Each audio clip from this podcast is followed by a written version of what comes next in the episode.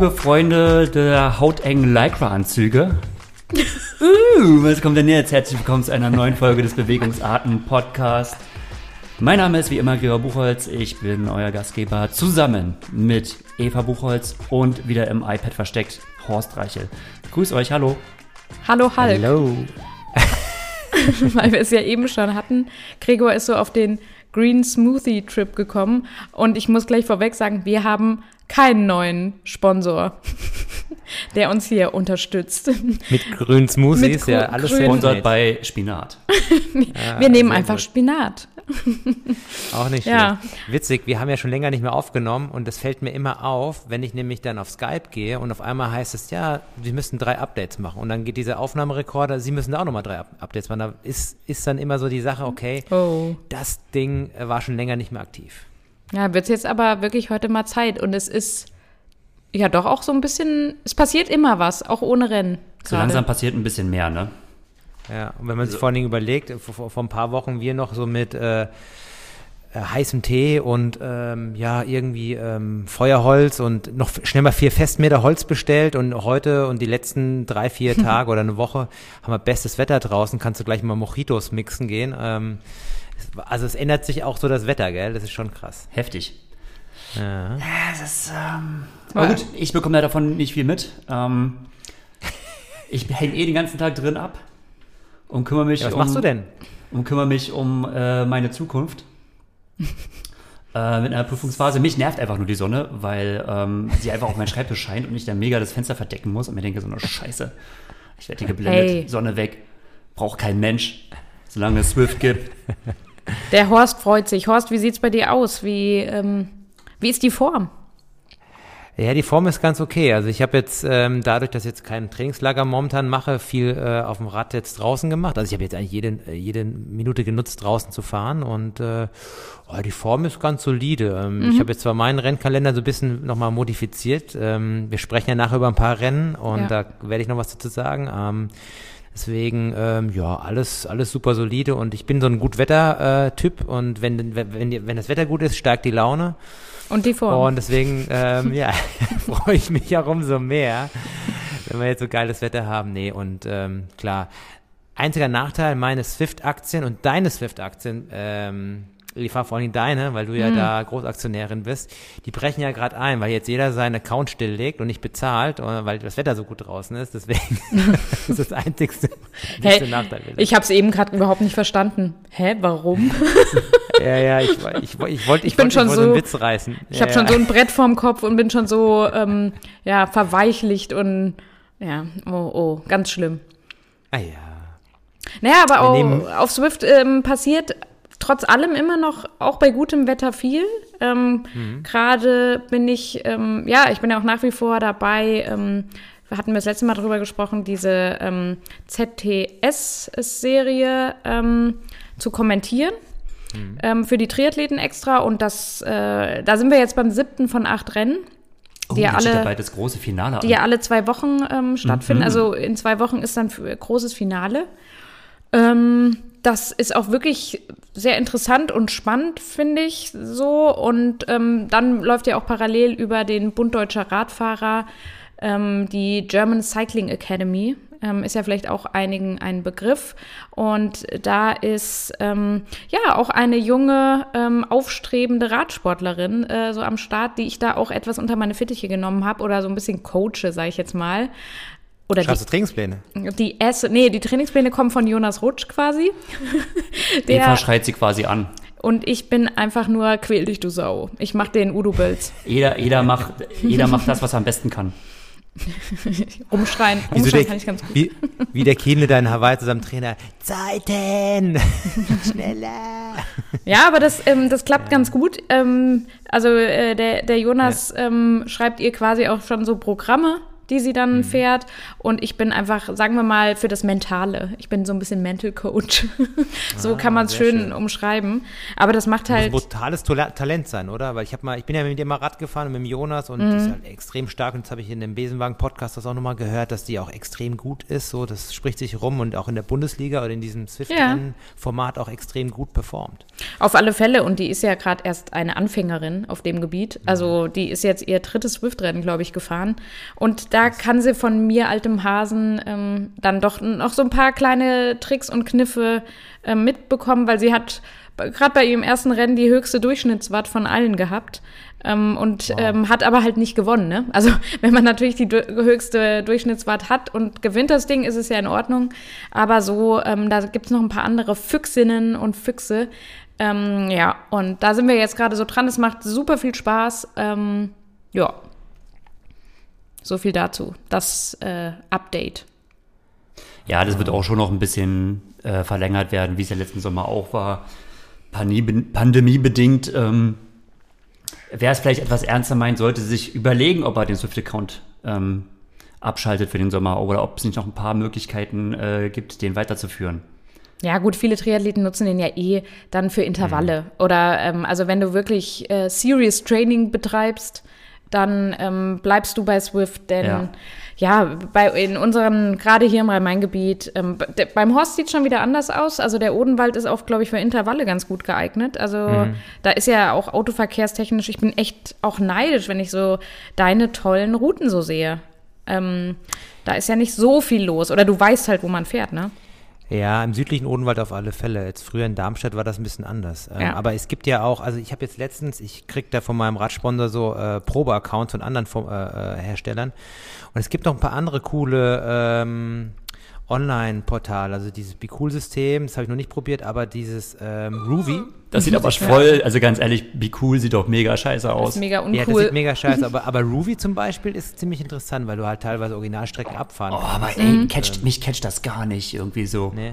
Weil, ganz ehrlich, ey, auch wenn das, also sind klar, sind so Filme und abgefahrene Strecken und so ja. und aber irgendwie so Grafik und so, sollte einigermaßen okay aus sein, aber ey, das catcht mich null, wenn ich da so eine Originalstrecke abfahre. Nicht mal Cup Formentor? Nee. Hier so. Also das bockt mich echt überhaupt nicht, weil letztendlich, ich fahre ja eh nicht so und denke mir so, oh ja, ich fühle mich jetzt so, als wäre ich jetzt auf Mallorca und also ähm, ja, aber da ist, da sind die Geschmäcker verschieden. Ja, Oder ja. Ähm, also ich kann verstehen natürlich, es macht natürlich Sinn für für Ironman mit der Kooperation, dass da die Originalstrecken gut. Bei einigen Strecken ist die Frage, wie wichtig da die Originalstrecke ist. Ähm, äh, bleibt zu warten, aber rein marketingtechnisch macht es schon Sinn. Also die eigene Strecke ist schon cool, wenn man die da abfahren lassen kann. Ähm, mal schauen, ob Ironman VRs nochmal so ein Ding werden. ja, und, ja, aber auch, ähm, ich fand es doch auch ganz gut, letztes Jahr vom Rhein-Neckar-Cup, ähm, da waren ja auch stimmt. die ja, Strecken. Stimmt. Das, das ja. war doch dann eigentlich ganz schön, wenn du dann Heidelberg-Man wirklich machen kannst, Moosbach oder sowas. Ähm, mhm. Hat alles auch so sein, sein Für und Wider. Ähm. Mhm. Absolut. Ähm, apropos Triathlon und Zwift, da gab es doch auch jetzt die Zwift Pro Triathlon Serie wieder als Duathlon-Format, habe ich gesehen. Ja, genau. Also ich habe mich ja. da jetzt schon mittlerweile ausgeklingt. Ich war ja auch mal in dem Verteiler von denen und so, aber es war mir dann irgendwie, klar, Laufband, woher jetzt mit dem mhm. Laufband?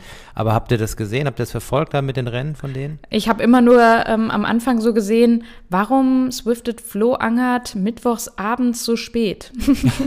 das war so, das war so das Einzige und dann so, ach, es ist wieder Mittwoch, es sind wieder diese Pro Tri Series Series. Ich habe es, ähm, nee, gar nicht verfolgt. Ähm, ich habe jetzt äh, zufällig heute mal, äh, kam das irgendwo, ich glaube bei, ähm, wie heißt es, GT... GTN? GTN, ja, da kam so eine ja. Zusammenfassung. Ah, ich weiß irgendwie auch nicht. Und auch mit diesen Laufbändern, da habe ich auch überhaupt keine Ahnung, ähm, wie die so von der Kalibrierung her sind. Da, da laufen halt irgendwie so Paula Findlay hinterher und eine Meredith Kessler äh, vorne weg und ich finde es irgendwie komisch, weiß ich nicht. Mhm.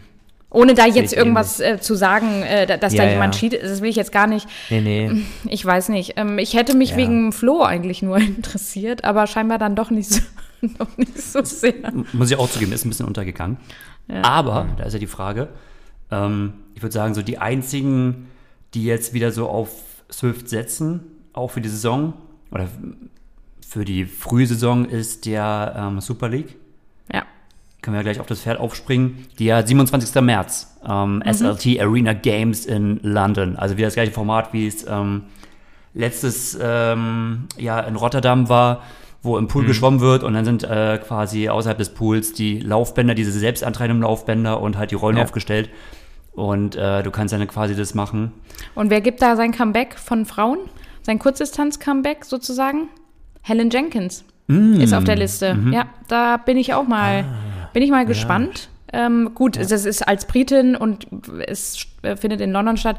Also wenn man mal auf die Startliste schaut, sind natürlich auch sehr viele Britinnen, ähm, Briten und Wolltest du grad Britinnen. gendern, oder was? Ich wollte gendern. Da, mu das, da, da musst du eine Pause machen. Britinnen. Britinnen. Brit Es ist komisch, da zu gendern. aber Br- Briten, Ja. aber Briten ist ja schon geschlechtsneutral. Es sind Ja, viele ohne ja Namen. da, ich, Ja. ich stolper da schon jetzt äh, immer noch ein bisschen drüber, aber ich habe aber Ich es auch an Ja, das aber, ich finde es ein mega geiles Format, aber ich weiß von ein paar Athleten, innen, ähm, die haben, AthletInnen. die haben die, die dann starten möchten und die, die jetzt auf der Suche sind nach, nach so Laufbändern, die gibt es nämlich hier irgendwie kaum. Also diese selbstantreibenden Laufbänder. Kaum ein Fitnessstudio hat die und ich meine, die, die. Nicht ohne Grund. Eh, sind eh zu. Also das ist irgendwie so ein bisschen, also klar, man, wie, will- wie willst du es handhaben? Wahrscheinlich haben die meisten das Problem, aber ich finde es mega spannend. Ich habe letztens den Mecha X Podcast, könnte mal ein bisschen Werbung für die Konkurrenz. Ähm, aber ich fand das ganz interessant. Da war, war Chris McCormick, der so Mitinitiator ist mit Michael Dulst. Und ähm, was so die Vermarktung angeht von diesem ganzen ähm, ja, äh, Super League, SLT Arena und ähm, im Vergleich zur äh, PTO, zu der, deren Event und den Status quo vom Triathlon. Denn wir, die haben, also ich fand das eigentlich ganz interessant zu sehen, weil die nennen es halt das, das Problem beim Namen im Endeffekt. Die Formate von der PTO und ähm, alles, was drüber ist, äh, an Länge ist einfach zu lang für eine Ja. adäquate Übertragung, was jetzt was die, die breite Masse angeht. Und das sind ja diese SLT Arena Games und Super League Geschichten halt mega interessant, weil die halt so kurzweilig sind. Ne? Und wenn ich mich dran erinnere, das allererste Rennen, das war glaube ich äh, Hamilton Island, meine ich damals vor Das allererste Jahr in Australien. Mhm. Ey, Das war so ein geiles Rennen. Das hat mich, also das hat mich so, so gepackt, da mit Robbie McEwen, dem Extra-Profi, Ja, genau. der dann ähm, moder moderierte und dann die Triathleten dann, weißt du, direkt dann an der, an der Wechselzone sich dann mit dem Mikro geschnappt hat und weißt du, ziehen sich gerade die Schuhe an und, und dann kriegt er das Mikro in die Nase gehalten. Und das ist, das macht natürlich interessant auch für die Leute, die jetzt, sag ich mal, irgendwo mit Triathlon nichts am Hut haben. Deswegen ist ein mega spannendes Format und ich gebe dir da recht, Gregor, ich glaube, das könnte echt ein krasses, krasses Format sein für das, für dieses aktuelle Jahr, wenn jetzt, äh, wenn jetzt, sag ich mal, nicht viel anderes geht, außer vielleicht jetzt die ITU-Rennen und ein paar Ironman-Rennen. Und das geht auch letztendlich im, im doch schärferen Lockdown oder so. Die einzige Frage ist, wie kommen die Athleten dahin? Ja, das ist Das, die Frage. Ne? ähm, ich würde es auch ehrlich gesagt präferieren, wenn das wirklich ähm, ja, analoge Triathlon-Rennen wären. Äh, Ja gut, wer würde das nicht? Komischerweise, aber ja, er ist Ja, da, er ist einfach so. Aber trotzdem, man wundert sich auch, ne, wenn man denkt sich so, ey, inzwischen ähm, finden ja doch immer mehr Sportarten statt. Äh, und gerade in der Super League sind es ja jetzt nicht so viele Athleten, die da an den Start gehen müssen, es sind ja doch eher die kleineren Felder. Da könnte man ja schon. Aber gut, da hängen ja noch so viele andere Sachen ähm, am Rattenschwanz. Das ist jetzt nicht ganz so. Da ist es, glaube ich, einfacher und irgendwie kontrollierter, wenn du da wirklich irgendwie in einem Gebäude bist, beziehungsweise in einem so einem Aquatic Center und dann kannst du auch Ein- und Ausgang kontrollieren und kannst da genau bestimmen, wer da drin ist und so und ähm, ja, Ja. wahrscheinlich schon nachvollziehbar. Ja, also heute in einem Monat wissen wir mehr. Das äh, ist ja genau jetzt in einem Monat. Aber äh, Horst, bin ich ja ganz lustig, dass du es so sagst, äh, mit, äh, dass es äh, attraktiver ist in der Vermarktung. Ich habe ja genau darüber diskutiert, nein, nicht genau darüber, aber ähm, in einer Ausgabe der Triathlon-Szene ähm, unter Arne Dirk ähm, habe ich äh, diskutiert, ähm, der Andreas ähm, Wunsche? Wünscher von Triathlon Guide, von Triathlon Guide, von Tria Guide. Österreich. Genau, Triaguide. Österreich, richtig. Jetzt habe ich zusammen, äh, hat quasi in einem äh, Artikel die These aufgestellt oder sich beschwert, naja, warum berücksichtigt ITU denn nicht die Mitteldistanz und Langdistanz? Ist doch viel interessanter und das müsste doch eigentlich zu Olympia, weil nach dem Motto, das interessiert doch die große Masse an Triathleten. Und da habe ich im Prinzip gesagt, naja, wenn du jetzt aber die große Masse der Nicht-Triathleten betrachtest, die halt das IOC mit betrachtet, dann ähm, ist das gar nicht so der Fall. Die denken sich ja so, boah, okay, acht Stunden ist geil, aber man kann das Ganze ja auch eine Stunde haben. Eventuell. Plus Fernsehminuten, plus alles andere, was da geht und so.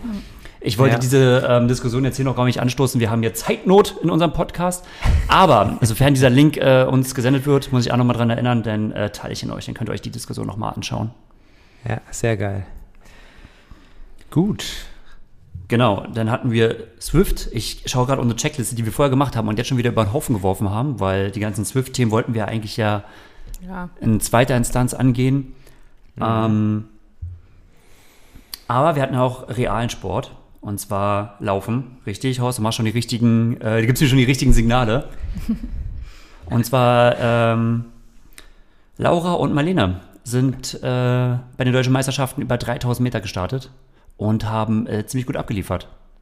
Oh ja, also Laura hat, ähm, ist die EM-Norm gelaufen. Ähm, oder die, eine Zeit für die EM-Norm unter neun Minuten geblieben. Und zwar gut unter neun Minuten in einer 8,57.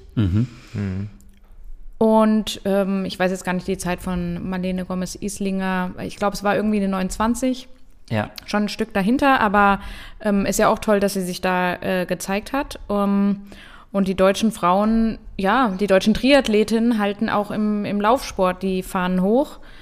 Ähm, dann hat man da irgendwo im Internet auch wieder Kommentare gelesen, ja, dass, die, dass das ja nichts wert wäre oder so doll ja auch nichts wäre oder ja, für den Leichtathletikverband, naja, auch eine Schlappe.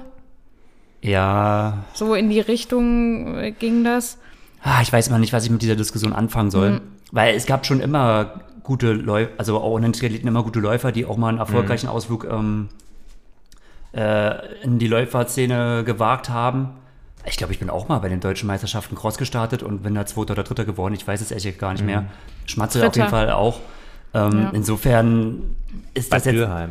Genau, es ist jetzt kein neues Thema an sich. Ähm, ich habe auch so ein bisschen die Diskussion verfolgt. Manchmal ist es auch ein bisschen respektlos, ähm, weil da, ja, da wird immer so ganz schnell die Keule rausgeholt. Ich finde es sehr respektlos, nicht nur ein bisschen. Es wird immer nur gesagt, es war keine Alina Reda, es war keine Konstanze Klosterhalfen da, Ach, von der Dings gehst du es an, wo, okay. wo ich immer so denke, für die oder eine, eine DM ist eh nicht so die Priorität unbedingt Mhm. von Ah. den Sportlern. Es geht ja auch um Zeiten. Und wenn ähm, die, die EM-Norm eine 903 ist und Laura läuft eine 857, dann hat sie ja augenscheinlich was drauf. Ob sie jetzt Erste wird oder Fünfte Moment, wird also, oder also von, von welcher welche Kritik meint, also nach Motto, die Zeiten wären zu langsam und eigentlich wäre gar, Lauras Zeit gar nicht so gut gewesen oder was ist jetzt? Nee, aber dass Laura immer so ein bisschen, naja, wer weiß, wenn die anderen da gewesen wären, ob sie dann so gut abgeschnitten hätte. Aber Ja, es gut, geht aber ja das nicht ist um ja- den Ja, Platz immer. Genau, Das sie ist, ja, doch- sie ist ja Zweite geworden gesamt. Es ging um die Platzierung, glaube ich, Ja. in der Diskussion. Und es hieß dann irgendwie, glaube ich, dass ähm, ja mit einem größeren Feld, mit der Elite, der deutschen Laufelite, wäre der So. zweite Platz gar nicht drin gewesen. So. Oh, Wobei man ja auch dann immer sagen muss, sie hat ja auch das Rennen genauso gestaltet, dass sie eine gute Zeit läuft und nicht einen guten Platz macht. Also ja, ja. also das würde Die- ich auch sagen, das war jetzt auch gar nicht ihr, ihre Intention. Also es ist natürlich schön, dass es soweit geklappt hat und ähm, klar, natürlich auch irgendwo ein Fingerzeig. Ähm, ähm, ich dachte, du meinst, ich dachte, du gehst genau in die andere Richtung, so nach dem Motto, wie konnte eine Triathletin überhaupt Zweite werden, dass du in Nee. die Richtung der Kritik gehst. Ähm, Nee, und ich habe jetzt auch noch mal so nachgeschaut, ich weiß nicht, welche Zeit jetzt da stimmt, aber ich habe mal überlegt, okay, eine Gwen Jurgensen, die Triathletin, Olympiasiegerin ist ähm, und jetzt zu den Läuferinnen gewechselt hat. Ähm, auf ihrer Website ist noch eine 910 auf 3000 Meter. Ähm, ich habe dann äh, noch irgendeine andere Quelle, aber ich weiß nicht ob, genau, ob das stimmt. Da hatte sie eine 848. Ähm, Da ist ja Laura auch nicht jetzt ewig weit weg von, ne? Also sie ist genau zwischen diesen beiden Zeiten. Absolut. So, das zeigt ja schon auch genau, genau, und genau das ist das Ding, das ist ein krasser Fingerzeig in Richtung Saison. was. Ja. Ähm, Und das genau war ja auch ihre Intention, den anderen, ihren Mhm, ja. Gegnerinnen mal zu zeigen, guckt mal, was, was ich hier gerade auf die Halle, in Ja. den, auf den Hallenboden Also, brenne. Wenn ich mich recht erinnere, früher so zu DDU-Zeiten, alten DDU-Zeiten war, glaube ich, so Anja Dittmar so einer der stärksten Läuferinnen, oder, äh, Greg? Und ich meine, so 3000 Meter ist, ist von den Frauen keine gelaufen. Ja, die das ist halt auch schon- keine gelaufen. Ja, diese, äh, sowas ist man halt einfach nicht gelaufen früher, ne? So, das ist halt, aber klar, damals war Anja Dittmar, ähm, gut, die anderen war so waren jetzt auch, aber vor allem auch sportstark zum Schluss, ne? Die hat dann auch nochmal ähm, im Sprint immer nochmal richtig viel rausgeholt. Ich glaube, die wäre auch über 3000, Mhm. hätte sie sich eigentlich auch ziemlich gut verkauft. Ähm, Und, und danach kam dann eigentlich ja schon andere, muss man sagen. Überlegt mal, ähm, was war die EM-Normzeit für die deutschen Männer? Was hätte ein Mann laufen müssen, um bei der EM jetzt in Polen an den Start gehen zu können? Ich weiß es nicht, was. Boah, keine Ahnung. 7,55. Und sucht mal einen Triathleten, der jetzt ähm, auch wie Laura in die Halle gegangen wäre, der einfach mal eine 7,55 läuft. Also drunter, Sub. ne? Auch, ja, Ja. genau. Aber was ist ein. Rich ist ja auch schon 3000 gelaufen, ne? Ich rede jetzt mal von deutschen Männern Ja. einfach so. Also das ist, da, um das einfach nur mal auch klarzustellen, ne, was, was so eine Zeit auch wert ist. ja. Ja. Das ist in Relation zu sehen, ne? Das Aber krass, ich finde, ich hab, ich, das habe ich gar nicht so gecheckt, dass es, ähm, dass es in dieser Art Kritik an der Leistung gab. Das habe ich gar nicht so. Ja, oder ähm, so viel Kritik war es jetzt natürlich auch ja. nicht. Also die meisten fanden das schon. Ja, aber das sind halt irgendwie, das sind natürlich Sportbegeisterte, die jetzt nicht so in der Materie stecken. Das sind vielleicht Leichtathletik-Fans. Das ist ja wie immer, ne? Ich meine, die machen den Mund dann groß auf, sehen aber nicht wirklich die Leistung dahinter. Das ist natürlich klar. Und es war auch ein taktisches Rennen, äh, unabhängig davon. Also wenn man, klar, in der, in der idealen Welt, wer weiß, wäre das noch schneller gewesen, wie auch immer. Also keine Ahnung. Ich habe nur das Bild gesehen. Das hast du mir, glaube ich, nee, das, äh, oder habe ich Nee. das irgendwie anders gesehen? Auf jeden Fall, ähm, das ist schon krass, weil du siehst dann die, die wirklich ähm, sehr, sehr äh, schmalen Läuferinnen und dann ähm, die Laura daneben, wirklich athletisch und kraftvoll und dann denkst du, ja, das sind so zwei verschiedene Sportler in demselben Ja. Event, das, das äh, passt so nicht. Ne? Die, Und die gleiche Leistung bringen zwei. oder Ja, die, ja, die ähnliche krass. Leistung bringen. Ja. Ja. Da können wir gerade äh, drauf äh, aufbauen hier, weil du das erwähnst, weil mich das die letzten Monate so ein bisschen ähm, geschockt hat. Ähm, oder was heißt geschockt hat, aber ähm, also jetzt äh, gestern, gerade gestern ist Konstanze Klosterhalfen ähm, einen neuen deutschen Rekord über 10.000 Meter gelaufen und haltet euch fest, 31.01.71. Also die hat fast wirklich die 31 Das ist Minuten schnell. Marke ähm, geknackt. Das ist der neue deutsche Rekord. Der wurde gehalten von der, sagt mir leider nichts, ich bin ja im Laufsport auch nicht so äh, bewandert, Katrin Wesel, ähm, geborene Ulrich. Und die hatte den, den deutschen Rekord noch von 96 und der lag bei 31,15. Ähm, Krass. Den hat sie jetzt quasi um 14 Sekunden verbessert. Und ich habe mich auch so gewundert. Also, ich meine, keine Moki, keine Irina Mikitenko, keine Alina Reh. Ähm, das hatte ich jetzt so gedacht, dass Alina Reh den vielleicht gelaufen ist. Hab mal geschaut, die ist 2019 eine 31,19 gelaufen. Ähm, Also den hat ja wirklich jetzt, also Konstanze Klosterhelfen hat ja gestern echt einen rausgehauen. Nur ich bin da vor, ich glaube, das ist schon drei, vier Monate her, mal auf äh, über einen anderen Post drauf gestoßen, als sie mal wieder in der Heimat war und konnte es gar nicht glauben, wie sie aussieht. Also es hat, ich habe halt wirklich so für mich so gedacht, oh Gott, da fehlt nicht mehr viel, dann ist die Person gar nicht mehr da. Oh, schwieriges so. Thema jetzt. Ja, ich will da gar nicht jetzt groß drauf eingehen. Da, nur, Ja. sie hat, sie ist wirklich, sie war ja schon immer sehr schmal und ähm, wir haben ja schon festgestellt, wie Läufer aussehen und wie äh, Laura ähm, aussieht, an der ja auch kein Gramm Fett ist. Ja, Ähm, aber Laura würde- wäre wahrscheinlich, also zwischen Laura und einer Konstanze Klosterhalfen ist ja schon läuferisch nochmal ein Ja, das Unterschied. will ich ne? ja jetzt gar nicht- Und, ja. Ja, schwierig. Also klar, Boah, also also, da, es ist echt, aber es ist, äh, da, da bleibt einem so ein bisschen die Luft weg. Ähm, aber die haut jetzt noch mal so eine so eine Zeit da raus, ne? Es ist der Wahnsinn. ja, Das ist echt der Wahnsinn. aber klar, also irgendwo, es ist halt kein Gesundheitssport, ne? Das steckt halt irgendwo Das dahinter. wissen und, wir alle, ja. Ähm, der Leistungssport geht wahrscheinlich, also, oder was heißt geht wahrscheinlich, ne? Der geht auch mit einher, teilweise mit psychischen Problemen, mit äh, Magersucht, mit, äh, nicht nur im Laufsport, im Triathlonsport ja genauso. Ähm, es wird, aber, und manchmal sind es teilweise wirklich auch die Faktoren, ähm, indem man übertreibt, wo, wo Athleten es schaffen, kurzfristig über sich hinauszuwachsen. Ich glaube, langfristig ähm, ist sowas nie förderlich. Ähm, Und dass es nicht gesund ist, ist ja klar. ja, ja. aber deswegen ist es echt schwer darüber irgendwie, m, ja, was dazu sagen. Ähm, aus, aus, aus der gesundheitlichen Sicht, ganz klar, ist natürlich immer, Nur äh, so jemand ist ja schon auch ein Vorbild, ne? Also wenn man wenn man so eine so eine Zeit jetzt liest und dann ist man natürlich, das ist der deutsche Rekord. Das ja, aber denn, denn das ist ja schon fast eine große Diskussion, da muss man ja fast sagen, dann darf man den Leistungssport generell nicht als Vorbild sehen. Ja. Also ist ja so. Ja. Also weil das sind ja alles irgendwo Extreme und ähm, so ist es. so Nee, ich meine, für den durchschnittlichen äh, Menschen in unserer Gesellschaft eigentlich nicht anzustreben. Vor allem muss man ja auch sagen, äh, auch also nicht nur was die Gesundheit und den Körper angeht, sondern ja auch irgendwo teilweise die Werte. Also natürlich spielt Fairplay immer eine Rolle und wird propagiert, aber du brauchst auch eine ziemliche Portion Egoismus. Ähm, ja.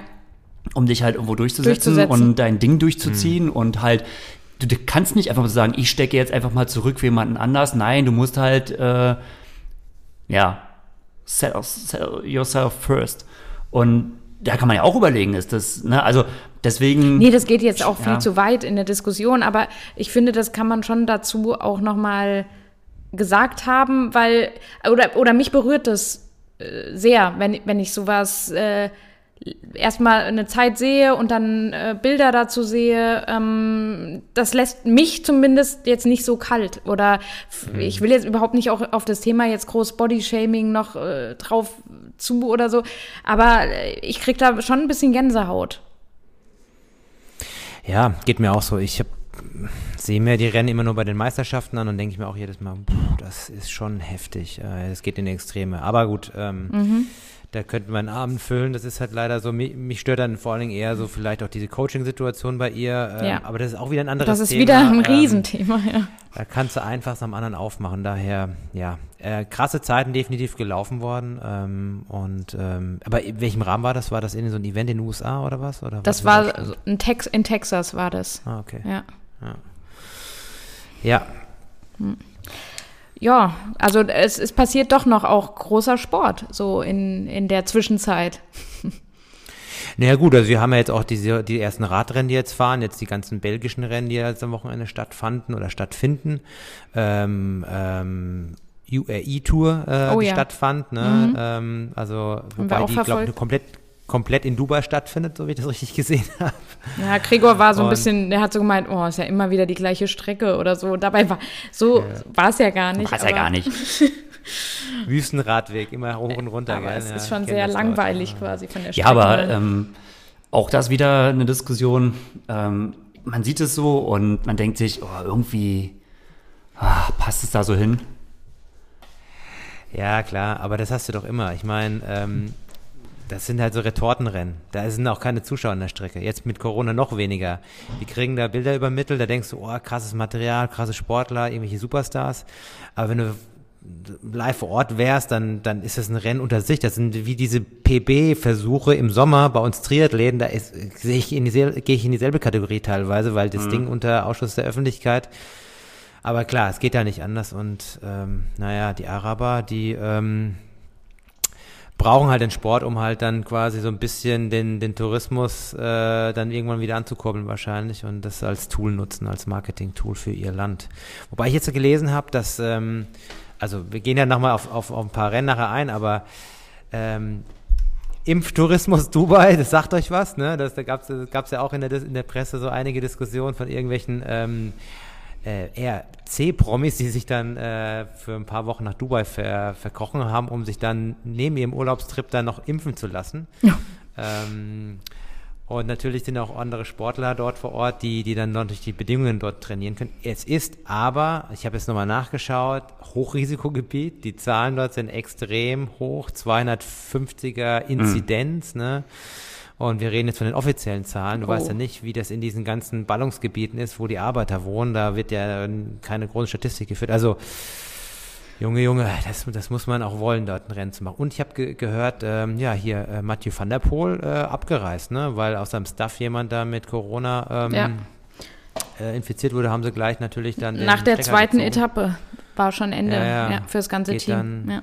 Geht dann Ja, schnell, aber ne? das ist echt eine Riesenbelastung. Das war ja auch im Prinzip jetzt um. Jonas Rutsch hat es uns ja auch erzählt, ne? Naja. Ähm, bist eigentlich auf Natur. äh, Ich weiß, welche waren das? Ich habe das gar nicht mehr. ist, äh, wollte, ich glaube, das äh, Eröffnungsrennen seiner Saison wäre die Marseillaise gewesen. Ah, okay, genau. Und da, Wollte fahren, aber dann war ein quasi negativer Test. Ich glaube, das- man war jetzt gar nicht sicher, ob er jetzt wirklich, also, ähm, nee, er hatte einen positiven Test, so rum. ähm, ja, und dann ist halt auf einmal nix, ne? Und er Ähm, war aber falsch positiv. war falsch Ja. positiv und äh, das ist natürlich auch mental hart, wenn du zum Rennen anreist und dann ähm, hängst aber erstmal auf dem Zimmer. Ähm, Ja, und der durfte auch nicht raus und nichts, ne? Also du bist wie gefangen Ja. erstmal. Ja. Aber gut, das sind, das sind so mentale Sachen, die muss man, äh, muss man durch. So. Ähm, da muss man flexibel glaub- gibt. Das ist so ähnlich Ja. wie früher diese, ähm, was heißt, ich sag früher, die gibt's immer noch, ne? Aber es gibt ja immer so im, im ITU-Weltcup gibt's ja immer so Kandidaten, die gab es früher mehr, ich weiß nicht, ob es immer noch so ist. Die sind eigentlich nicht auf die Liste gekommen, aber trotzdem, Ah, weil, Warteliste, weil voll war, Mhm. waren aber auf der Warteliste und sind aber trotzdem angereist, weil sie natürlich gehofft haben, irgendjemand ist immer krank. Und äh, so crazy Typen, so viele gibt's nicht, die da extra hinfliegen, obwohl sie eigentlich nicht auf die offizielle Liste gekommen sind. Und quasi bis zum Schluss, also bis irgendwann gibt's dann vor Start eine Deadline und dann geht's nicht mehr, aber quasi alles durchmachen. Ne? Also da habe ich mir auch gedacht, so wie flexibel kann man eigentlich sein? Du reist mit an, du machst alles mit durch, weißt aber nie, ob du starten kannst. Und wartest eigentlich so bis am Wettkampftag ein paar Stunden vorher und ähm, entweder du kommst noch an den Start oder halt nicht. Ähnliche Ja, Skills brauchst du jetzt auch in Corona.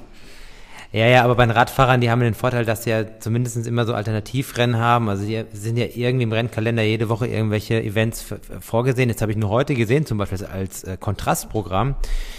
Cameron Brown sagt euch ja was, ne? Das ist ja diese, Ja, diese bisschen. äh, Legende aus, aus Neuseeland und der hat irgendwie so dr- 30.000 Mal Ironman Neuseeland gewonnen, mit, im hohen Alter nochmal. Und jetzt äh, habe ich heute gesehen, ähm, ja, seine ganzen Vorbereitungen, die er in den letzten Wochen gemacht hat. Und der macht echt krasse ähm, Trainingseinheiten für sein Alter. Der ist ja echt schon jenseits der, der 45. Der müsste bald Und- 50 werden, oder? So Ja, vom Gefühl richtig. her. Und ja. ja. läuft dann irgendwie 10 Kilometer, 34er Zeit nach 120 Hard Miles äh, ähm, Rad und so da in Taupo. Auf jeden Fall ähm, Ironman Neuseeland auch verschoben worden. Ne? Jetzt ganz Ja. kurzfristig, weil es halt einen Corona-Hotspot gab. Ja. Oder einen kleinen Ausbruch. Ich meine, dort in ähm, Neuseeland wie auch Australien sind die Behörden natürlich extrem konsequent. Eigentlich ist das Land oder die Länder sind ja fast Corona-frei, aber wenn dann doch mal ein Fall auftritt, dann wird halt alles dicht gemacht. Und das äh, ist die Situation jetzt für solche Athleten. Das ist, glaube ich, noch krasser, weil die haben keine Alternative erstmal. Die müssen dann warten, bis es dann einen neuen Termin gibt. Ja. Ja, Ja. schauen wir mal. Schauen wir mal, wie es mit Olympia wird und äh, den anderen Rennen Oh. dieses Jahr. Ja, muss man schauen. Ne? Also auf jeden Fall, die letzte Meldung ist ja vom IOC, dass äh, das Olympic Ranking ja quasi bis Anfang April auf jeden Fall nicht weitergeführt wird. Ähm, Das ist ja auch so, dass... Eingefroren?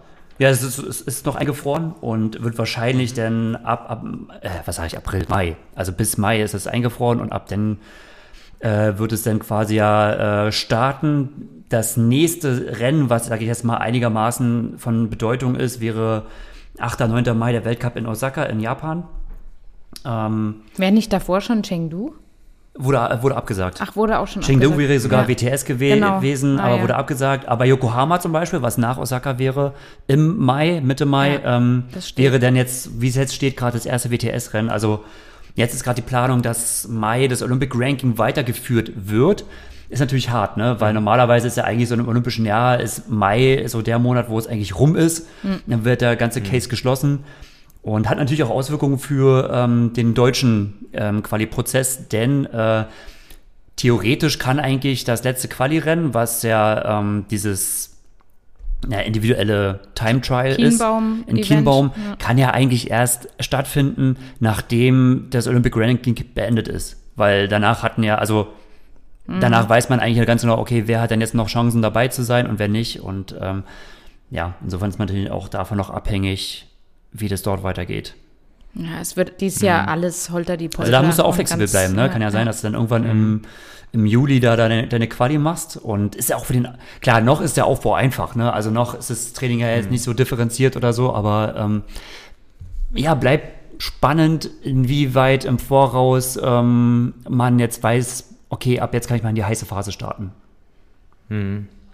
Ja, umso interessanter, dass dieses Bahrain 13-Team jetzt nochmal aufgestockt hat mit ein paar ITU-Athleten, mit äh, Schoolman. Ja, voll, ne? und, Das sind jetzt äh, voll viele Langdistanzer.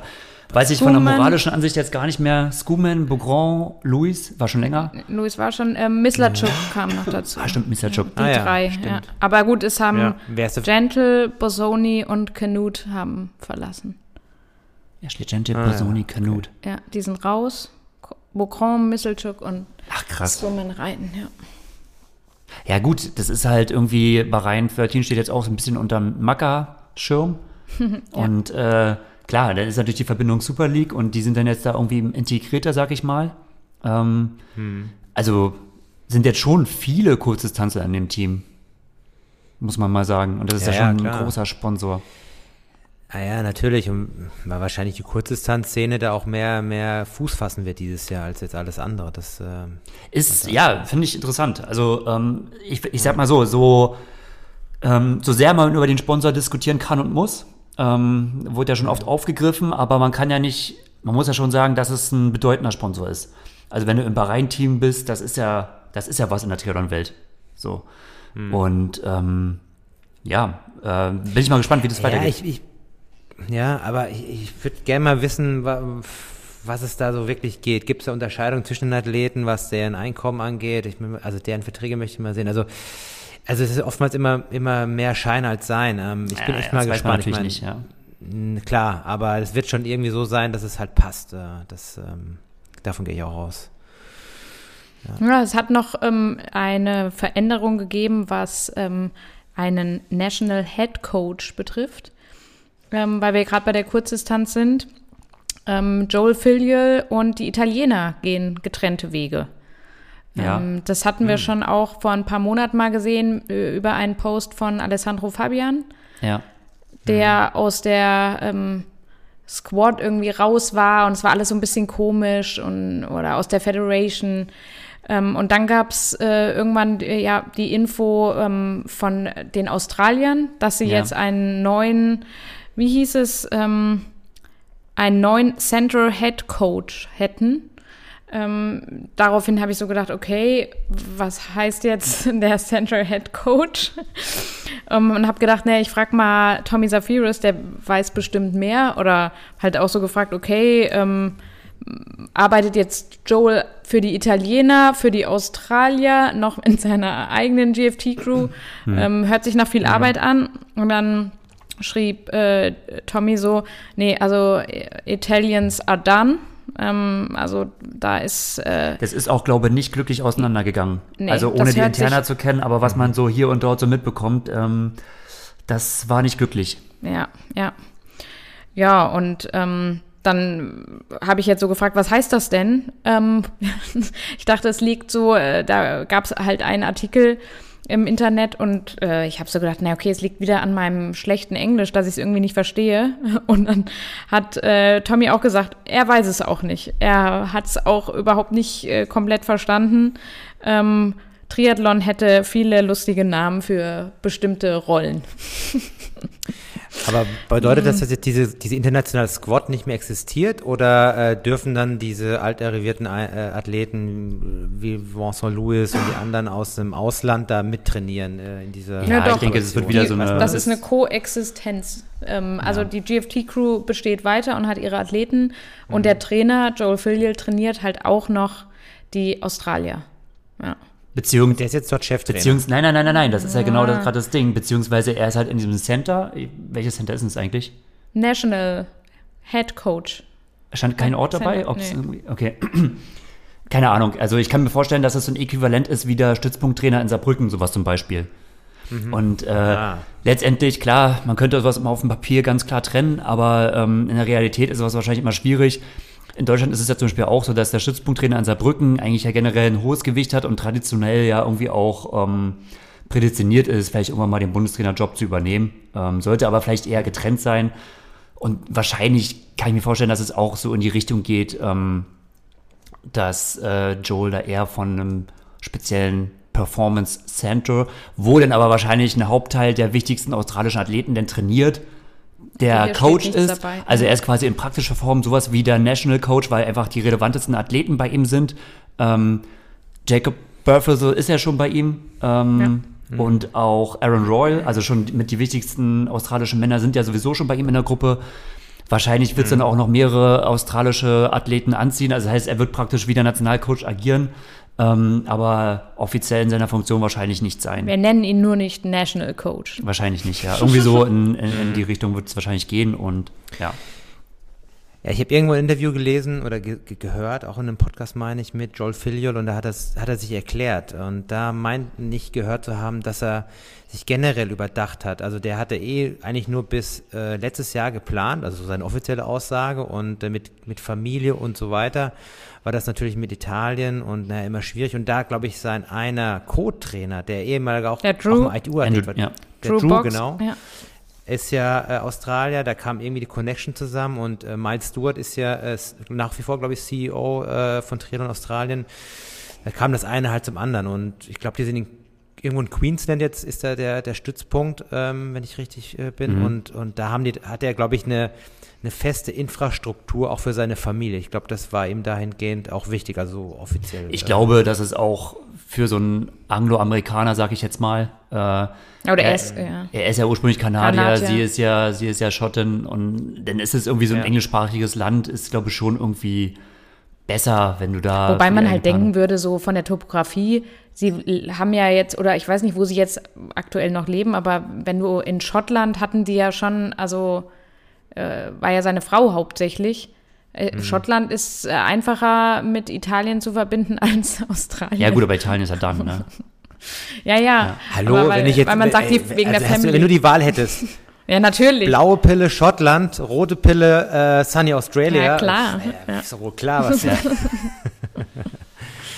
Nee, aber das hat er, glaube ich, in dem Interview auch gesagt. Also der ist ja in Glasgow und da ist natürlich, äh, kann man da gut trainieren und so, aber es ist halt mit ein Reisen noch einfacher, was Europa angeht. Aber ich glaube, das war auch so ein Faktor, wenn er da irgendwie Sunny State und Ja, ja. Äh, ist einfach so ein bisschen einfacher. Irgendwie so äh, ist einfach ein bisschen mit, geiler. mit Ein Familie. bisschen Lifestyle muss halt einfach dabei sein. genau. ähm, aber in Deutschland kann man ja auch den Lifestyle sich äh, etwas verbessern und sich für den Job des Bundestrainers bewerben. Das ist immer so, der mit sind so mit die einzigen Posts auf Facebook, die bei der DTO mal so richtig ähm, kommentiert werden, wo dann so jeder Detlef schreibt, hey, Edina, das ist doch ein Job für dich, ne? Ja, das habe ich auch Aber wirklich jeder, jeder. Und dann immer so, ja, aber bei mir, ey, alles unter 800 Kilometer ist für mich keine Bike-Woche. Ich würde die richtig rannehmen.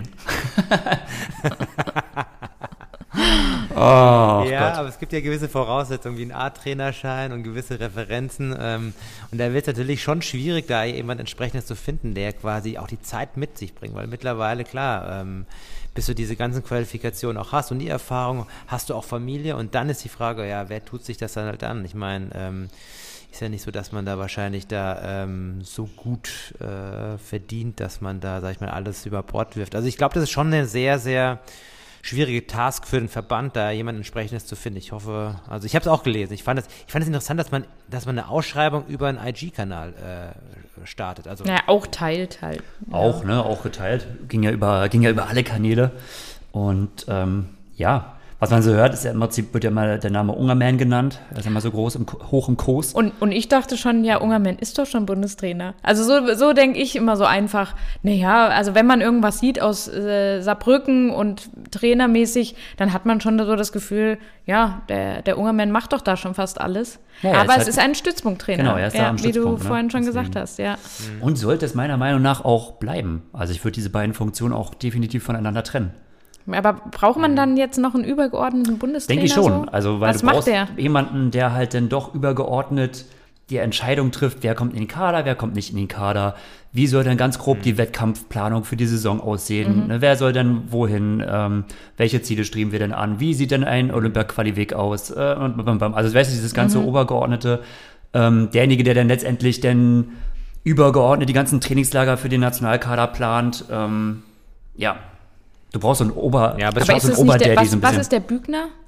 Das ist im Prinzip der Sportcheftrainer, Direktor. Sportdirektor. Aber ist das nicht auch sowas?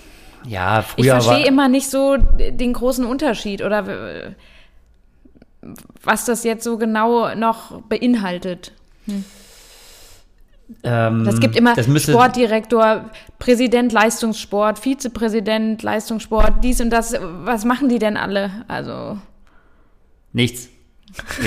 Nein, aber du brauchst ja, du brauchst ja schon viele Mittelsmänner und Kontaktmänner. Gut, äh, wie, wie äh, effizient jetzt jeder seine Rolle ausfüllt, das möchte ich jetzt nicht bewerten. Nee, oder Ähm, ich habe gar keine Ahnung, es tut mir leid, ich will jetzt keinen angreifen, ich habe keine Ahnung von der Verbandsarbeit. Aber, Das, äh, aber ich denke mal, die Rolle von Herrn Bügner, vielleicht sollte man ihn auch irgendwann mal in den Podcast holen, ähm, ist auf jeden Fall deutlich politischer, sportpolitischer und viel mehr mit äh, der Verbindung zwischen den einzelnen Verbänden, besonders mit dem äh, Olymp Olympischen Verband verbunden. Und der Nationaltrainer, ähm, wie, wie die Ist- Strategie ist wahrscheinlich wir, hatten ja Bügner wir, hatten ja mehrere, wir hatten ja mehrere. Strategien, ne? Und das haben ja auch viele bei Fares nicht verstanden, dass Fares ja keine eine Athleten hat. Trotzdem muss der Bundestrainer schon ziemlich sportfachliche und trainingsfachliche Überlegungen und Konzepte aufstellen, die halt mehr oder weniger für alle gelten. So. Ähm, was halt der Sportdirektor so in dem Sinne halt denn nicht macht. ja, gut, oh, leider äh, keine Ahnung. Ja. Aber das Timing ist halt interessant. Ich meine, wir, das glaube die Ausschreibung, die äh, zielt auf das nacholympische, die nacholympische Zeit ab. Ja. Das heißt, bis dahin äh, gibt es keinen Bundestrainer. Das wird dann quasi alles über den Stützpunkttrainer äh, koordiniert, Über wie die auch immer. Ähm, Stützpunkttrainer, ja. Der ja. Ron, den dürfen wir jetzt auch nicht aus äh, Genau. hier Ja. rauskl- ausklammern. Du hast Ähm, Ron, dann hast du einen Roland Knoll und in, den äh, in in, Bayern, Nürnberg, ja. genau. Ähm, dann hast du einen Frank aber du hast in der heißen in Phase jetzt. Brandenburg, bitte? Ja. Aber in der heißen Phase jetzt, Richtung Olympia, hast du jetzt keinen Bundestrainer, ne? Ja, Das ging auch die ganze Zeit, auch ohne klar, Fares. wär- es, es wäre geil gewesen, wenn Fares äh, da noch dabei gewesen wäre irgendwie. Aber ganz ehrlich, also steine ich mich dafür in den Kommentaren danach, aber ich habe eh das Gefühl gehabt, zum Schluss hat er mehr damit zu tun gehabt, Corona-Tweets äh, rauszuhauen, als Ja. irgendwie Es war doch kein ein Mehrwert großes jetzt Konzept. groß. Und ganz ehrlich, man muss auch dazu sagen, das ganze Konzept, wie es zu Olympia gehen soll und alle Schritte, die standen ja schon. Das ist doch nicht aus seinem Mist gewachsen. Das hat er sich ja nicht überlegt, so, sondern Ja. ist meine Meinung, er hat sich ja eh reingeparkt und ähm, den, den, den Reißverschluss vom Einteiler zumachen, das kann auch ein anderer. Das kann auch ein Stützpunkttrainer, der noch mitgenommen wird. Äh, das muss nicht Wahres machen, kurz vorm Start. Insofern, äh, ja, glaube ich jetzt, dass jetzt, dadurch, dass die Situation eh so verworren war, ähm, hat man sich jetzt eh schon auf so eine Situation irgendwie eingestellt, Ja, glaub, mit der man ganz gut klarkommt. Und eine neue Person so kurz vorher ist ganz gut, wenn man sie vielleicht findet. Meine Bewerbungsschluss ist ja bis April. Wäre schön, wenn man, wenn, ähm, wenn man in April einen hat. Den kann man ja, und das wird man auf jeden Fall auch machen, den wird man nach Tokio mitnehmen, um halt mal zu zeigen, so hier, so, So sind die ganzen. An Anläufe, schau dir das mal an. Äh, Aber ohne, dass er jetzt noch wieder große Unruhe reinbringt und so, weil inzwischen haben sich auch die Athleten mit ihren eigenen äh, Trainer, nicht unbedingt nur Stützpunkttrainer, sondern zum Beispiel ein Justus Nijak schon öfters gesagt, beim Dan Lorang, ähm, ein Lasse Lürsch trainiert ja in Spanien. Die haben sich ja irgendwo eingerichtet, deswegen braucht man jetzt gar nicht so viel Unruhe stiften. Und es läuft dann auch so. Ja, aber ich will, aber wäre es nicht sinnvoller, wenn, wenn der Verband da proaktiv irgendjemand dann sucht, als, anstatt sowas auszuschreiben? Ich weiß, Ausschreibungen für Trainerstellen, also Bundes Aber das müssen die ja machen, ne? Also, oder was ist? Ja, ich weiß, das, genau, das müssen die machen. Aber wäre es nicht cleverer, das irgendwie proaktiv anzugehen, dass man irgendjemand nimmt, keine Ahnung, mit Erfahrung, der, vielleicht jemand aus dem Ausland sogar, der dann irgendwie schon in, an verschiedenen äh, äh, mit Ländern, Verbänden gearbeitet hat, ein bisschen anderes Know-how reinbringt. Aber als öffentlicher Verband Ahnung. müssen die es, glaube ich, trotzdem ausschreiben. Also ich glaube, die dürfen das nicht einfach. Ja. Äh, Nee, die müssen eine Stelle ausschreiben. Genau. Auch wenn sie vielleicht ja, auch im Hintergrund schon Ja. ähm, spekulieren, das könnte der Ja. und der und der sein. Und da w- wird ja auch schon heftig spekuliert und da äh, geht's ja in Richtung Daniel Unger, Also jetzt die ganz öffentliche Spekulation, ne? oder? Ja, aber da, und, und so wie er diese Ausschreibung auch sich scheinbar anhört, könnte er da ja auch gut passen. Findest du? Fand ich gar nicht. Aber gut. Ähm, äh, werden wir Werden sehen. wir sehen, Werden wir sehen. ja. Auf jeden Fall äh, bin ich mal gespannt. Zurzeit, ich finde so, ähm, äh, der, der Job des Bundestrainers ist so ein bisschen äh, der, die Position des, ähm, äh, wie heißt es bei Harry Potter, Hogwarts, äh, Lehrer gegen die äh, Verteidigung gegen die dunklen Künste. Da ist auch immer in kurzer Zeit, nach jedem Jahr war es ein neuer und es war so der verfluchte Posten und äh, ist gerade so ein bisschen im Bundestrainerjob so das Gleiche. Mal schauen, wer jetzt kommt, ob jetzt Professor Lupin kommt oder mal schauen. Remus Lupin, ja. Oder Dr. Evil. Gut, ähm, springen wir weiter zu den kommenden Rennen. Ja. Stehen zwei Rennen ja aus, also ähm, demnächst im März Miami. gibt's Miami People und es gibt 70.3 Dubai. Zwei Rennen über die äh, Mitteldistanz. Ähm, Ja, Challenge Miami ähm, kam irgendwie auch so wie Phoenix aus der Asche nach dem Daytona-Event. Ja. Hatte ich das Gefühl. Also war, glaube ich, vorher gar nicht so geplant. Äh, nicht offiziell und äh, ist jetzt auch irgendwie auf einem Racetrack. Mhm. Ich habe mir das mal auf der Karte angeschaut. Also ähnliches Format, also ähnlich, selber Bundesstaat, nur weiter südlich. Ähm, ist ein PTO-Rennen ähm, mit Amateurbeteiligung, wenn ich es richtig gesehen habe. Und ähm, haben sich einige, also zahlreiche Top-Athleten auf alle Fälle angekündigt. Ja, also endlich äh, kommt mal wieder Frodo ins Renngeschehen zurück. Und der war ja, äh, der hat seinen letzten Wettkampf auf Hawaii. 2019. Und seitdem war bis Nichts auf mehr. Triathlon at Home oder was auch immer nicht mehr was. Also ähm, das wird, äh, das wird mega spannend, jetzt endlich auch mal wieder äh, Frodo zu sehen, wenn er seinen Race-Suit Ja. anzieht. Habt ihr Startliste irgendwie grob im Kopf? Ja. Also es sind schon äh, für eine Mitteldistanz auf jeden Fall große Namen angemeldet. Ne? Du hast Frodo, du hast einen Lionel Sanders, du hast einen Ben Hoffman, äh, Rudi von Berg, ähm, Matt Hansen hat sich ja auch ähm, super gut gezeigt in Daytona. Ähm, Andy Dreiz. Sam Appleton, Andy Dreiz. Ähm, kommt einiges zusammen. Wenn wir uns, gut, Ben Canu, du hast den Magnus, äh, Magnus Ditlev, ähm, den Den, der auf dem Rad ja auch so viel, klar, beim Laufen ging es ja nach hinten, aber auch auf dem Rad war auf jeden Fall eine Nummer. Ähm, Noch aus deutscher Sicht äh, der Kalle Herbst und der Alex Schilling. Dass wir Richtig. das mal noch abrunden. genau. Ja. Und die Frauen? Die Oh, Reese Frauen. Barkley steht auch drauf. Ja, gut. Und hier Niklas Kesselein, also der Training Buddy von Frodo, ist auch dabei. Hm, wobei der startet nicht, habe ich gelesen. Ach, okay. Ja. Ja, dann gar nicht, gar nicht, äh, gar nicht Dings. Und bei den Frauen ähm, freue ich mich wirklich schon auf äh, Anne Haug, Paula Findlay und Lucy Charles Barclay. Und Ja. noch ein, viele weitere mehr. Aber Die das, Liste ist unvollständig. das jetzt mal äh, so, so die, die Hauptnamen. Ähm, Ja, also schon ein gutes Feld. Das Feld ist etwas kleiner in Daytona. Ähm, das Prinzip ist relativ ähnlich, hat er schon noch ausgesagt. Ist halt die Frage, also ich finde es jetzt spannend, ob es ungefähr so die gleiche Renndynamik annehmen wird äh, wie in Daytona. Ähm, du hast ja schon damals gesagt, ähm, Horst, das Daytona war eher so ein homogenes Rennen, also oder eher ein statisches Rennen, weil letztendlich hat sich in den Gradgruppen ja eigentlich nicht so viel getan. So im Groben ist ja doch die Gruppe, die nach dem Schwimmen durchgekommen ist, auch so geblieben. Und klar kam dann noch ein Eden von der zweiten Gruppe und äh, beim Laufen ist schon noch viel passiert, aber ist die Frage, was jetzt äh, in Miami passiert, ob zum Beispiel in Frodo nochmal ganz anders agieren wird und ähm, äh, sich so eine Gruppenbildung auf dem Rad gar nicht so ergibt. ergibt, wie es jetzt in Daytona war. Oh, Ja, die Distanz, ist es ähnlich wie in Daytona oder klassische Mitteldistanzformat Ja. mit 90 Rad, 21 nee, Laufen? Habt ihr das? es sind, ich habe das nämlich nicht es sind herausgefunden. 1,5 Schwimmen, 60 Rad und 16,9 Laufen. Ah ja. Also das ergibt sich halt aus diesem, äh, auch äh, auf der Strecke quasi, das sind 17 Runden auf dem Rad und sieben Runden Laufen. Ja. Naja gut, es wird dann wieder ein sehr schnelles Rennen. Also ähm, spricht dann wieder eher für die ähm, Athleten mit, mit einer hohen Grundschnelligkeit. Jetzt diese ITU ähm, Rockets sind jetzt ja nicht am Genau. Start, glaube ich, weil sie jetzt alle ihre Olympia-Vorbereitung machen. Ja. Ähm, das wird wahrscheinlich das Rennen so ein bisschen anders, anders darstellen, vermutlich. Ja, das ist halt die Frage. Und du hast halt ein, okay, Frodo wird auf jeden Fall mit ähm, Frodo halt, das Ding ja. setteln. Ich denke aber, dass so ein Ben Canute und äh, vielleicht sogar ein Sam Appleton mh, mitkommen könnten. Ähm, könnte ein Eric Lagerstrom mit, mit, mitschwimmen? Nee. Ah, wahrscheinlich nicht, ne? Also er, er nee, glaube ich nicht. Meinst du nicht? Nee. Ah, schwierig. Ja, es wird schon deutlich kleiner werden. Ähm, Kanut hast du gesagt, ne? ja. Ja. ja, der wird Ha- auf jeden Fall Hast du eben gesagt, ja, Ja. gut, habe ich gerade nicht gecheckt, ja.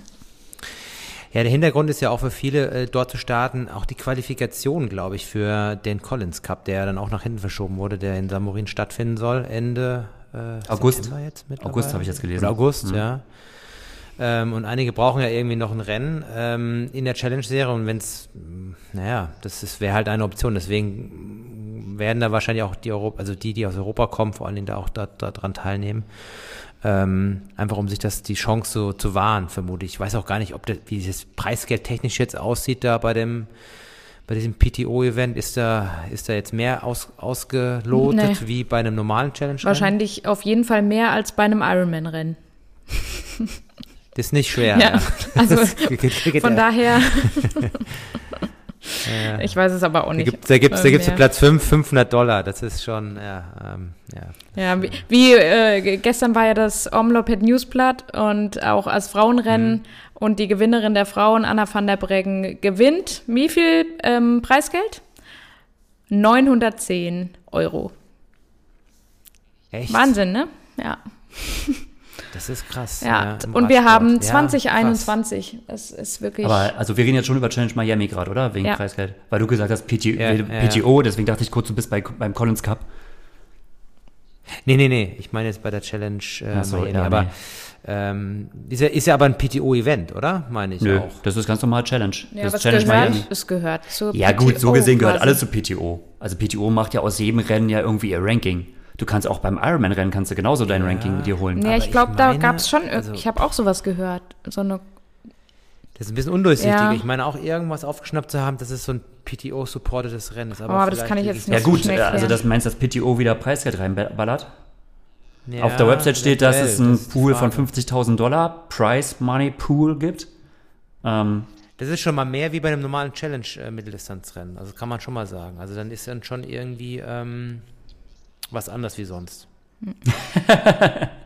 ja, ja, ja, also weil, weil, nee, das ist 50.000 äh, Gesamtpreisgeld ist für eine Mitteldistanz, also die normale Challenge-Mitteldistanz hat nicht so viel, hat 25 oder so. Ja. Ähm, dann in die Richtung. aber- an sich ist es jetzt kein, also kein PTO Championship und so. Und PTO richtet ja selbst ja nichts aus an sich. Außer halt jetzt ihren Collins Cup und ähm, äh, jetzt letztens in Daytona, wo sie halt ähm, ihr Ding drüber gesetzt haben. Okay. Aber rein theoretisch, wenn jetzt mal ein Ironman-Rennen stattfinden sollte, ähm, dann können sie auch genauso dort ihre Punkte sammeln. Für, für den Collins Cup. Das ist jetzt unab vor- komplett unabhängig von Miami. Also ich bin auf alle Ja, Fälle äh, jetzt wirklich mal gespannt, denn ähm, da kommt dann auch wieder Mr. Lionel Sanders ähm, zum Zug, wollen wir es hoffen. Der hatte jetzt die vergangenen, sind jetzt quasi schon Monate, seine Stop Sucking at Swimming Series auf YouTube. Wer, weiß nicht, wer da mal ähm, reingeschaut hat, fand ich doch schon jetzt sehr interessant. Er hat ja, wohl auch, hat er ja gesagt, die, ganze Zeit das auch absichtlich nicht ähm, so ähm, öffentlich gemacht oder äh, da die, die, die Leute so mitgenommen, weil es für ihn doch sehr hart ist, wenn es ums Thema Schwimmen geht. Und er hat mehrfach auch in den Videos gesagt, ähm, ja, er, er fühlt sich äh, quasi auch etwas peinlich mit seiner Schwimmperformance, also ähm, auch nicht so als richtiger Triathlet. Also für ihn sa- sagt er so, er sieht sich in seiner Rad- und Laufperformance, ist er ein Triathlet, aber da fehlt halt das Schwimmen. Um, ja, und dann hat er da so ein paar äh, auch Zeiten geteilt. Ähm, die schwimmen ja da, äh, wo sie jetzt gerade ähm, in Tucson, ähm, Arizona unterwegs sind, ähm, da sind ja Yards. Ähm, und da ging es bei ihm immer ähm, so ein äh, Time Trial, ähm, 1000 Yards.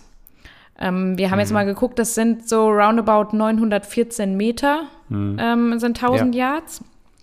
Und da war er, als er jetzt da angefangen hat, auch mit seiner kompletten Schwimmgruppe, wo so Leute jetzt auch immer mal da waren, wie Eric und Paula, ähm, die Chelsea Burns, ähm, Heather Jackson, Heather Jackson, Joanna Brown, ja. Cody Beals, so, das war so eine, so eine Gruppe und da hat er sich ja auch angeschlossen, weil Mhm. er auch sagte, boah, ich muss mal mit einer Gruppe schwimmen, ich brauche einen Trainer, der mich tagtäglich sieht. Mhm. Ähm, Und da hat er angefangen mit einer 1203. Das war seine erste große Zwischenzeit über diese äh, TT 1000 Yards. Da hatten wir vorhin mal so Mhm. gerechnet, Ich glaube, das ist rund 1,20. ein bisschen 100. unter 1,20. Also auf 100 Meter gerechnet Ja. sogar äh, 12,03 müsste ziemlich genauso um die 1,20 sein, wenn ich mich jetzt nicht irre. Ja, wie schätzt ihr das so ein? Also er hat sich jetzt in den nächsten Videos von diesen 1203 auf jetzt, ähm, scheint es wohl aktuell so eine 1148 zu sein, Ja. runtergearbeitet schon mal. Ja gut, da geht er halt so in so Richtung 1,17 oder so Ja. auf 100. Also Und wie ist das so einzuschätzen? das ist Horst sein G1-Tempo. Schlecht. Ja, das ist schon schlecht. Also das ist schon schlecht für einen Profi. Also das ist witzig, weil ich, äh, du hast mir das ja ge, äh, mhm. geschickt, ähm, Eva, und ich habe mir dann die Videos angeschaut und ähm, witzigerweise, wenn man in dem Video-Playlist-Verlauf runtergeht, genau vor einem Jahr, genau dasselbe Thema, ähm, Schwimmen, Schwerpunkt und so weiter. Und ich konnte mich dann erinnern, dass der dann nochmal zwei Jahre vorher, also vor drei Jahren, mhm. schon mal äh, auch mal so ein Video gemacht hat. Ähm, und da ist der ja 15 Meter Test geschwommen in einem Event 50 Meter Bahn und da ist er ah, 1850 ja, geschwommen. Ja. Was nämlich eine auf der Langbahn. Pace ist von 1, auf der Langbahn von 1,15, ja. 1,14. Ja, ja. Und da dachte ich damals schon, nicht schlecht. Also das ist jetzt, sagen wir, für einen, der nicht vom Schwimmen kommt, der sich das hart erarbeitet, richtig gut. Aber als ich dann diese Zeiten gesehen habe, 12.03, oh, das ist also und das, 20er Schnitt oder ein bisschen schneller, das ist nicht wirklich, wirklich gut. Stimmt, ne? aber da hat, er hatte mal ganz kurz ja seinen Schwimmguru gehabt. Ich mhm. weiß gar nicht, von wem das war. War das nicht irgendwie, von welchen Schwimmer waren das? Der hat ihn immer so online gecoacht und hat ihn quasi immer so. Tower 26 aus ähm, Kalifornien, die Holly Lawrence ähm, ja. trainiert bei denen. Vielleicht war das ja. mal kurz, vielleicht war es ja doch gar nicht so schlecht, ne? aber letztendlich. Ähm, naja, groß ja, weitergebracht also, hat es ihn jetzt alles nicht. Hm. Ja, also wir, wir urteilen natürlich als Ausschnitt auch extrem hart und ich bin da ein bisschen überheblich jetzt vielleicht und das ist auch nicht so gemeint, aber ähm, das sind jetzt natürlich jetzt keine Zeiten und ich meine, man hat jetzt immer nur so ein paar ähm, Videosequenzen und man darf sich ja, ja aber er sagt es ja selbst, er ist ja nicht, also das ist ja nichts, was er, er nicht selbst sagen würde. Er ist selbst sein größter Kritiker, ja, Kritiker würde ich sagen. Ja. ja, ja, eben, genau. Und ähm, das wollte ich, darauf mhm. wollte ich ja hinaus. Ne? Ich meine, das, ähm, der macht sich da, der macht sich extrem viel Gedanken und so. Dass äh, man hat jetzt nicht verstanden, dass das Wasser nicht gegen ihn arbeitet, sondern für ihn und dass man dann erstmal die Technik sichert, bevor man die Kraft und so. Und der, der ist natürlich dann limitiert. Und wenn man den so schwimmen sieht, dann sieht man, er hat ja kaum Rotation und schwimmt, äh, atmet zu einer Seite und hat, naja, der läuft nicht smooth im Wasser. Also das ist wirklich schon, das sieht man einfach ganz klar. Und wenn du weißt, dass der 1850 mal geschwommen ist auf der langen Bahn, genau zur selben Jahreszeit vor drei Jahren, ja.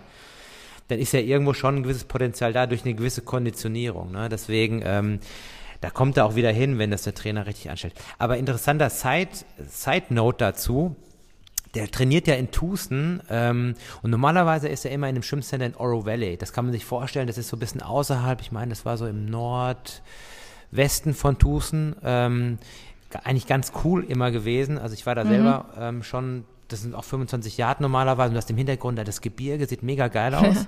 und das stimmt jetzt aber woanders. Und ich habe nämlich gelesen, wir haben, alle Bäder irgendwie sind wir zu. haben alle zu. Und der schwimmt, ja, der schwimmt da quasi in dem Privatbad und das, der Inhaber ist dem sein Schwimmtrainer. Und deswegen schwimmen die alle bei dem im Endeffekt.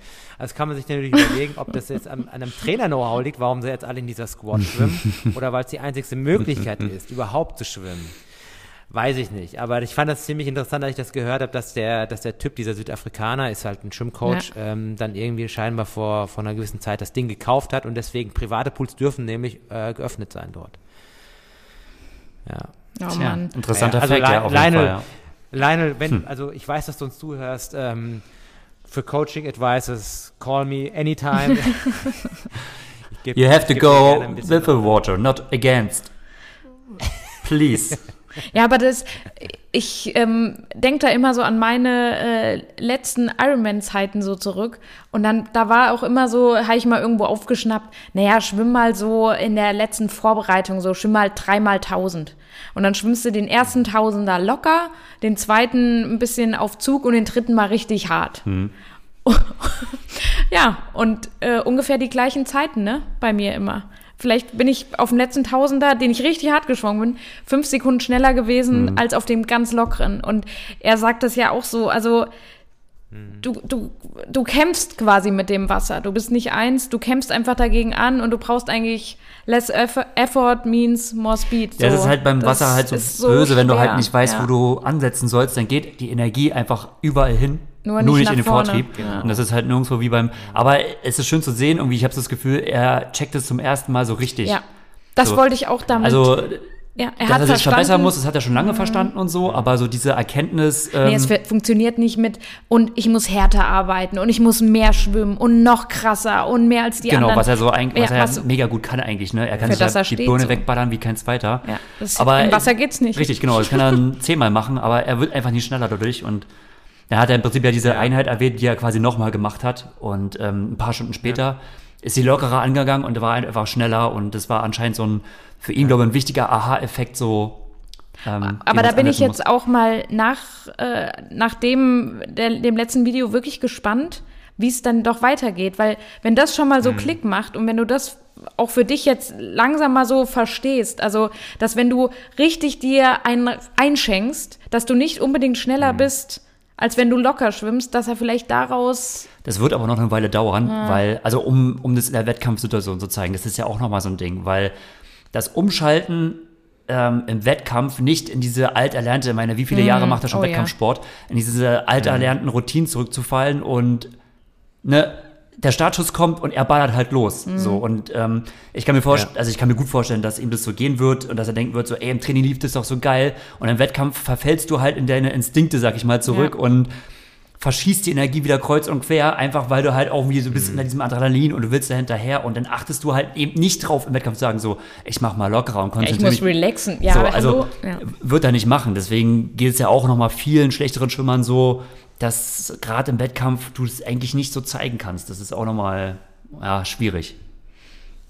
Naja, er hat es ja schon mal gezeigt. Er muss nur wissen, wie, wie der da wieder hinkommt. Ich meine, wenn er da, der, der ist ja schon mal mit dem Kienl und so aus dem Wasser gekommen, bei, bei einem Ironman sogar. War Die Benchmark im Schwimmen. Jahren.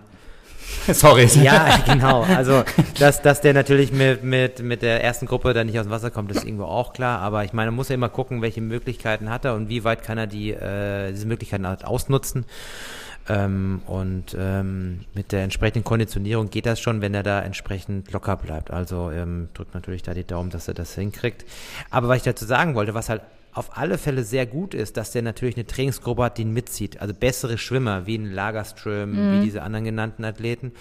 Weil das ist schon ein Riesenvorteil im Vergleich äh, zu einem Einzelschwimmtraining, was er normalerweise zu, daheim macht das zieht einem schon mit. Und wenn er dann noch sieht, okay, wie die technisch arbeiten, guckt zur Seite und ähm, das bringt, glaube ich, auch recht viel. Ja. Also neben dem Coach, der da nochmal irgendwie Anweisungen gibt, wobei der natürlich, glaube ich, schon sehr eine starke eigene Meinung hat. Ich glaube, es ist schon schwierig, als Coach da ranzukommen, aber allein durch so eine Gruppenharmonie, also von dem Schwimmen sehe ich das extrem positiv. Wenn man da eine gute Gruppe hat, dann. Ey, Schwimmen brauchst du ja. Also Schwimmen das ist alleine. elementar, ne? So eine, eine gute Gruppe um dich. Ja.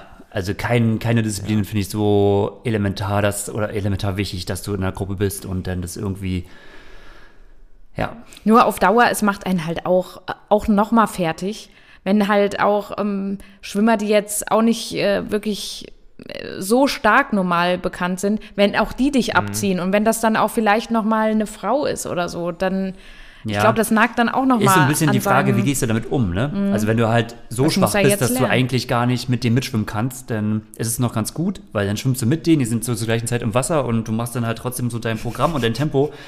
Aber du hast ja auch ganz oft, und dann ist halt eine Gruppe auch immer gefährlich, wenn du halt, du bist so der Langsamste, aber wenn du halt so ein, naja, so ein im Graubereich gehst und nicht ganz so bei G1 schwimmst, dann kannst du aber deren G1-Zeiten, dann schlägst du mit denen gleichzeitig an in den Intervallen, ne? Also das ist ja so, würde ich sagen, was in allen Gruppen ja. ja, so mit am meisten falsch gemacht wird, dass dann viele Leute dann einfach mitziehen. Klar, einer setzt das Tempo und für den ist es ganz gut und der Rest, der ballert halt irgendwie hinterher. Und wenn man dann mal wirklich die Zeiten stoppen würde und mal sagen würde, okay, und jetzt schwimm mal GA2 oder schwimm mal ähm, Negativsplit, dann würde man sehen, da kommt gar nicht mehr mhm. so viel, weil halt viele dann sagen, weil man keinen Bock drauf hat. Das ist so die Gefahr in der Gruppe, ne? Das mhm. da. Aber ich denke mal, da ist er noch nicht so gefährdet. Ähm, ja. Ja, es gibt so viele Beispiele von, von Athleten, die es ja auch gepackt haben. Also ein gutes Beispiel, ich kenne mir mal zwei, also äh, ganz früher Steffen Justus so ein bisschen, ja, also wir sind ja selber Jahrgang und der kam ja vom Laufsport und äh, der hat sich da extrem konditioniert auch irgendwie, war auch sehr fleißig. Ich meine, Greg, du war, bist da näher dran gewesen, aber ich weiß noch, wie er angefangen hat, da war Schwimmen so ganz schwierig und der hat das Beste aus seinen Möglichkeiten gemacht. War technisch nie so ganz äh, äh, äh top, aber die sind halt dann extreme Serien geschwommen ähm, und, und, und relativ lang und viel und ständig und na klar unter Beobachtung. Und zweites Beispiel war früher ähm, da mit, mit dem Timo äh, im, im Training immer, der, der es immer gepackt hat, im Wettkampf quasi dann an den entsprechenden Füßen dran zu bleiben. Im Becken war der, also Timo brachte, ja. war er da nie äh, vielleicht äh, so der schnellste, aber dann durch so ein so eine, so eine, so ein Näschen ja, ein für, für ein, ja. ja, ja, richtige Rennstrategie. Und das ist, sage ich mal, glaube ich, wenn man das vielleicht physiologisch nicht ganz packt und technisch nicht ganz packt, vielleicht eine Komponente, an der man auch arbeiten kann, nämlich zu sehen, okay, ähm, wo ordne ich mich ein, an wen halte ich mich? Und ich glaube, wenn, wenn man das noch mitentwickelt, also auch, auch ein Tipp generell, ne, Mhm. ähm, das gehört auch dazu. Und da kann, können, es gibt so Beispiele von Schwimmern oder Triathleten, die, die extrem gutes Gespür haben, die richtigen Beine immer erwischen und dann auch immer relativ gut für ihre Rahmenbedingungen dann aus dem Wasser kommen. Also, Ja, das stimmt. ja.